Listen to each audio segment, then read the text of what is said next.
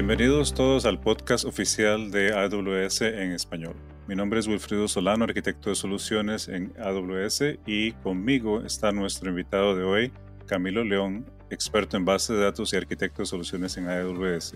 Con él estaremos discutiendo las ventajas que ofrece el servicio administrado de base de datos relacionales conocido como Amazon RDS. Muchas gracias por la invitación, Wilfrido. Encantado de estar aquí con ustedes.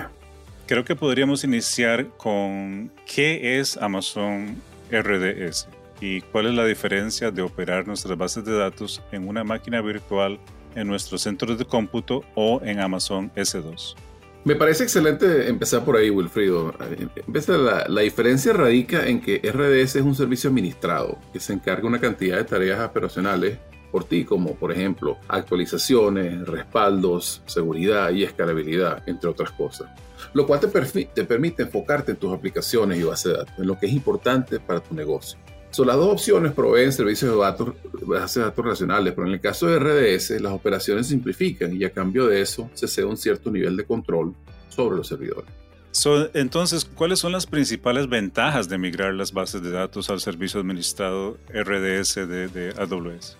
En primer lugar, es mucho más fácil de administrar. El mantenimiento de servidores, actualizaciones de software, parches a nivel sistema operativo, parches en la base de datos y monitoreo de servidores, está todo incluido en el servicio. Todas estas tareas estandarizadas y repetitivas son ejecutadas y manejadas directamente por el servicio.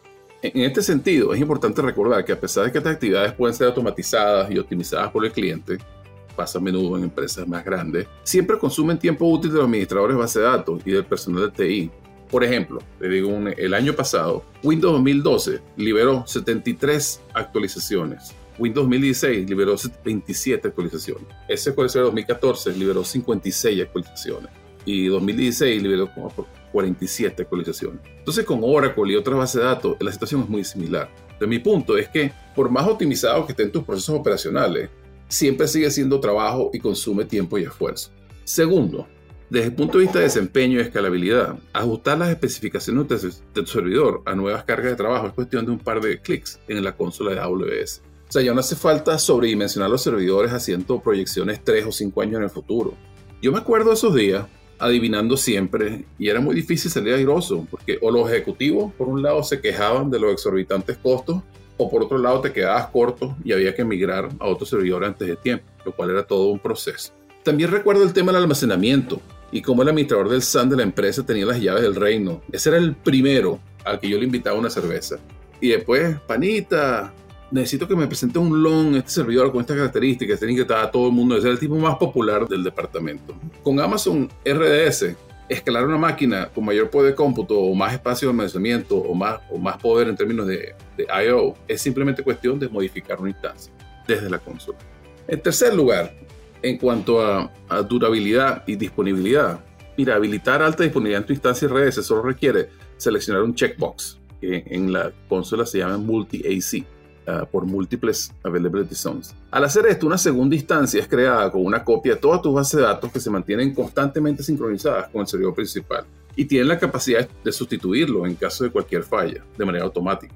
para ponerlo en contexto, es importante ver lo que esto implica con bases de datos comerciales. Ese checkbox equivale a configurar Always On Availability Groups con tres nodos para poder tener el failover automático, incluyendo la subred pública, la subred privada, donde va el heartbeat, aprovisionar cada nodo con dos tarjetas de red, configurar un Windows Failover Cluster, etc. Mirando por otro lado en Oracle. En Oracle, ese mismo checkbox es equivalente a configurar una base de datos de standby, aunque en el caso de RDS se, hace una, una replicación a nivel de disco para que pueda ser síncrono. Eh, lo último punto que quería destacar es el de punto de seguridad. RDS ofrece la posibilidad de cifrar tus datos en reposo o en tránsito, con solo seleccionar un par de opciones de configuración en la consola. Además, todas las instancias creadas en RDS ya vienen, ya cuentan con certificaciones de seguridad como SOC 1, 2 y 3, PCI, HIPAA, FedRAMP y FIRMA, entre otros. O sea que ya viene, cuando te la estaban presionando esas instancias, ya vienes con certificaciones de entrada. Y bueno, eso facilita muchas cosas.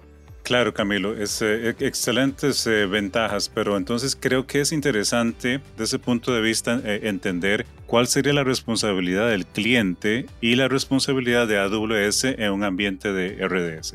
Sí, Wilfrido, me parece fundamental profundizar un poco en este tema, aclarar cuáles son las responsabilidades de cada parte. Ahora, viendo cada una de estas responsabilidades como bloques que van desde el fondo con la infraestructura física hasta el tope con el, tu esquema de base de datos, vamos, tenemos lo siguiente. En el punto de vista de, AWS, eh, la responsabilidad de AWS, primero, la infraestructura física. Estamos hablando ahí de la electricidad, enfriamiento, el espacio físico, los racks, el cableado, las redes, eh, todos los routers que, que hacen falta, etc. Esto incluye el tema de seguridad física al centro de cómputo y control de acceso de personal.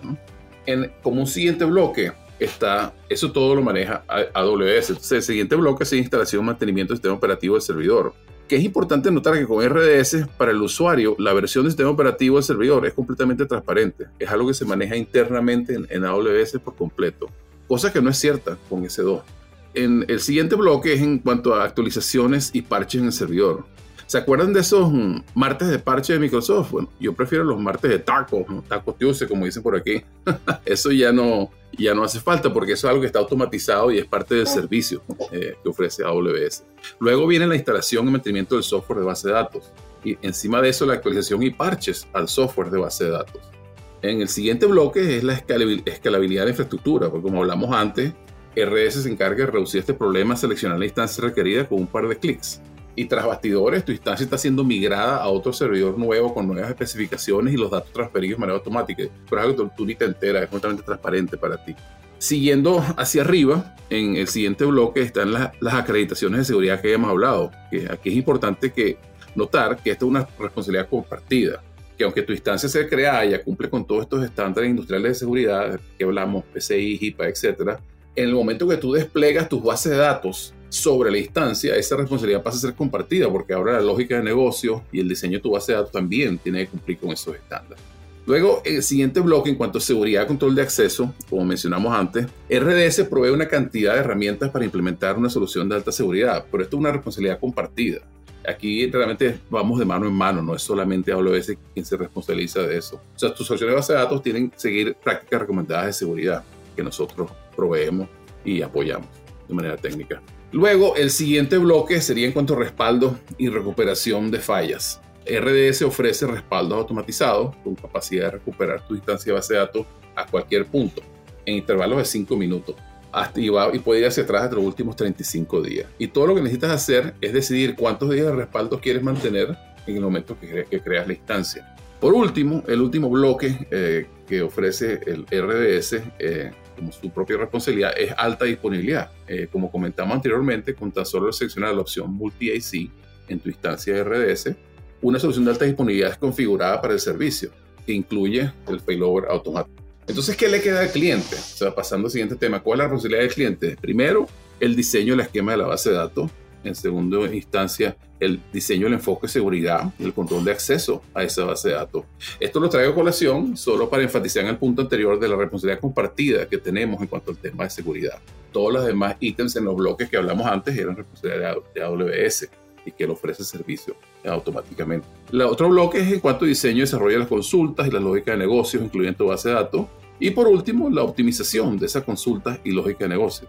De lo que queda claro de todo esto es que al terminar este recorrido es que Amazon RDS le permite al cliente enfocarse en lo que realmente es importante, su esquema de base de datos, su lógica de negocios y sus aplicaciones. Claro, Camilo, creo que eso es muy, muy importante, ¿no? que el cliente en este caso no tiene que estar pendiente de lo que tiene que hacer día a día y, servicios y, realmente trabajo que no le provoca ninguna diferenciación en cuanto a, lo que es eh, su negocio. ¿no? Y en este caso, RDS le permite durar más tiempo en, esa área. Eh, mencionaste Oracle, mencionaste otros, otros eh, ah, motores de bases de datos. ¿Nos podrías explicar qué motores de base de datos eh, se pueden implementar en RDS? Una de las grandes ventajas que ofrece RDS es que le permite a los clientes integrar en una sola plataforma un amplio portafolio de motores de base de datos relacionales. Amazon RDS soporta Oracle, soporta SQL Server, MySQL, PostgreSQL, MariaDB y Amazon Aurora. Amazon Aurora es nuestra oferta de servicio de base relacional optimizada para la nube. Y este servicio viene en dos sabores, así como lo del lado. ¿eh? Viene en, o sea, soporta MySQL como eh, engine o soporta Aurora PostgreSQL. Y los dos son motores eh, de relacionales de código abierto que son los más populares en el mercado en este momento. O sea, por eso se eligieron esos dos, esas dos opciones para nuestro, nuestra oferta de servicio. Ahora pasando a otro tema, hay, hay algo que le interesa a, a muchas empresas, uh, que es el área de alta disponibilidad. Y también nos interesaría saber eh, con qué se destaca RDS en, esas, en esta área específica. Ok, bueno, yo creo que aquí hay dos puntos que destacar. Por, por, por un lado, como discutimos anteriormente, al seleccionar la opción multi-AC cuando creamos o modificamos, eso es importante porque no solamente te deja en el momento de creación, tú puedes este, habilitar la disponibilidad en cualquier momento después de que tengas eh, RDS operando, ¿no? Uh, y lo puedes hacer varias veces si hace falta. A uh, nuestra instancia RDS, uh, cuando tú en, habilitas esa opción, terminamos con dos copias que están permanentemente sincronizadas de nuestra base de datos y están corriendo sobre dos servidores independientes que están en dos availability zones, que en, en, en, dos centros de cómputos o facilidades eh, diferentes dentro de una misma región.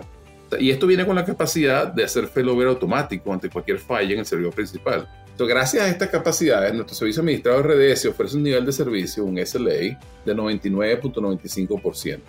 Ahora, aparte de esto, adicionalmente, aunque esto es un tema de estabilidad también, uh, RDS ofrece la posibilidad de crear múltiples réplicas asíncronas, solo lectura en nuestra base de datos. Un máximo de 5 réplicas para Oracle, SQL Server, MySQL y Postgres, y hasta 15 réplicas en el caso de Amazon Aurora.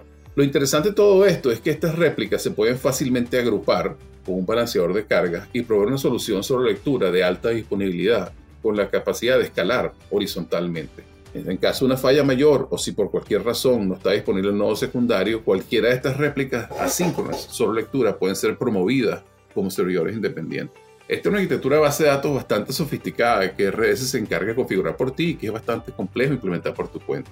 Mira, y a mí me consta, en mi experiencia como consultor, que este es un tipo de arquitectura que ayuda a muchas empresas a incrementar los niveles de escalabilidad y disponibilidad de su sistema. Es una configuración bastante popular en el mercado.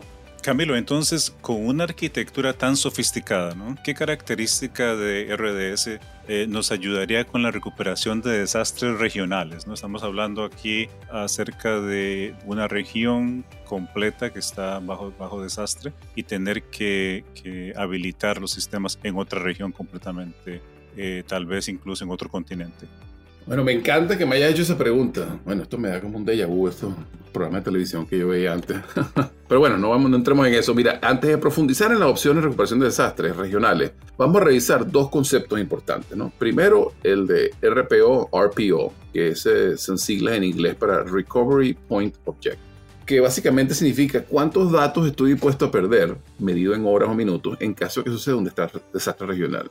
El otro parámetro importante se llama RTO, RTO, son siglas en inglés, Recovery Time Objective, que lo que quiere decir es, bueno, cuánto tiempo tengo, de nuevo, medio en horas o minutos, para recuperarme de un desastre regional. Entonces, estos dos parámetros en conjunto determinan la estrategia de recuperación de desastres. Entonces, Amazon RDS ofrece esencialmente dos alternativas. Primero, en los casos en que el RPO y el RTO son un poco más altos, vamos a decir 25 minutos como RPO, que estás dispuesto a perder 25 minutos de datos, y en caso de regional, y unas 4 horas como RTO, uh, ah, por ejemplo, RDS tiene la opción de copiar automáticamente su respaldo, se llaman en AWS snapshots, a otras regiones y con eso es posible la recuperación a un punto en el tiempo sin ningún tipo de configuración adicional. Sin embargo, es importante aclarar allí que en este momento para algunos motores de base de datos hace falta cierto trabajo de configuración manual para implementar esto. Pero para finales de este año eso estará disponible de manera completamente automática para todas las plataformas, todos los motores de base que mencionamos.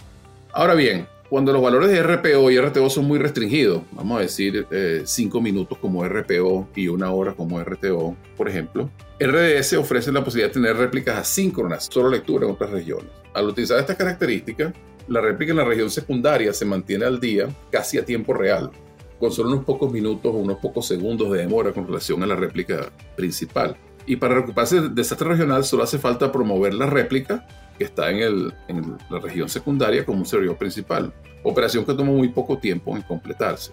Ahora, Camilo, tal vez nos podrías eh, ayudar a entender una situación que siempre sucede con RDS y, y es el por qué como cliente no tengo acceso al sistema operativo. Bueno, Wilfrido, sabes, como dicen por aquí en los Estados Unidos, no puedes pretender comerte la torta y quedarte con ella al mismo tiempo. You can't have the cake and eat it at the same time. no, ahora, uh, hablando en serio, eh, es una excelente pregunta. Las razones fundamentales para que, por las cuales eso es así son estabilidad de la plataforma y consistencia en la experiencia del usuario. Me explico. Uno de los objetivos fundamentales de RDS es que la plataforma sea estable, que se comporte de acuerdo a lo esperado en todos los casos de uso, bajo todos los motores de, base de datos que soporte, que recuerda que somos varios, Oracle, SQL Server, MySQL, PostgreSQL, MariaDB y Aurora. Entonces, para lograr eso, es indispensable introducir ciertas restricciones con el fin de garantizar configuraciones de servidores consistentes y repetibles.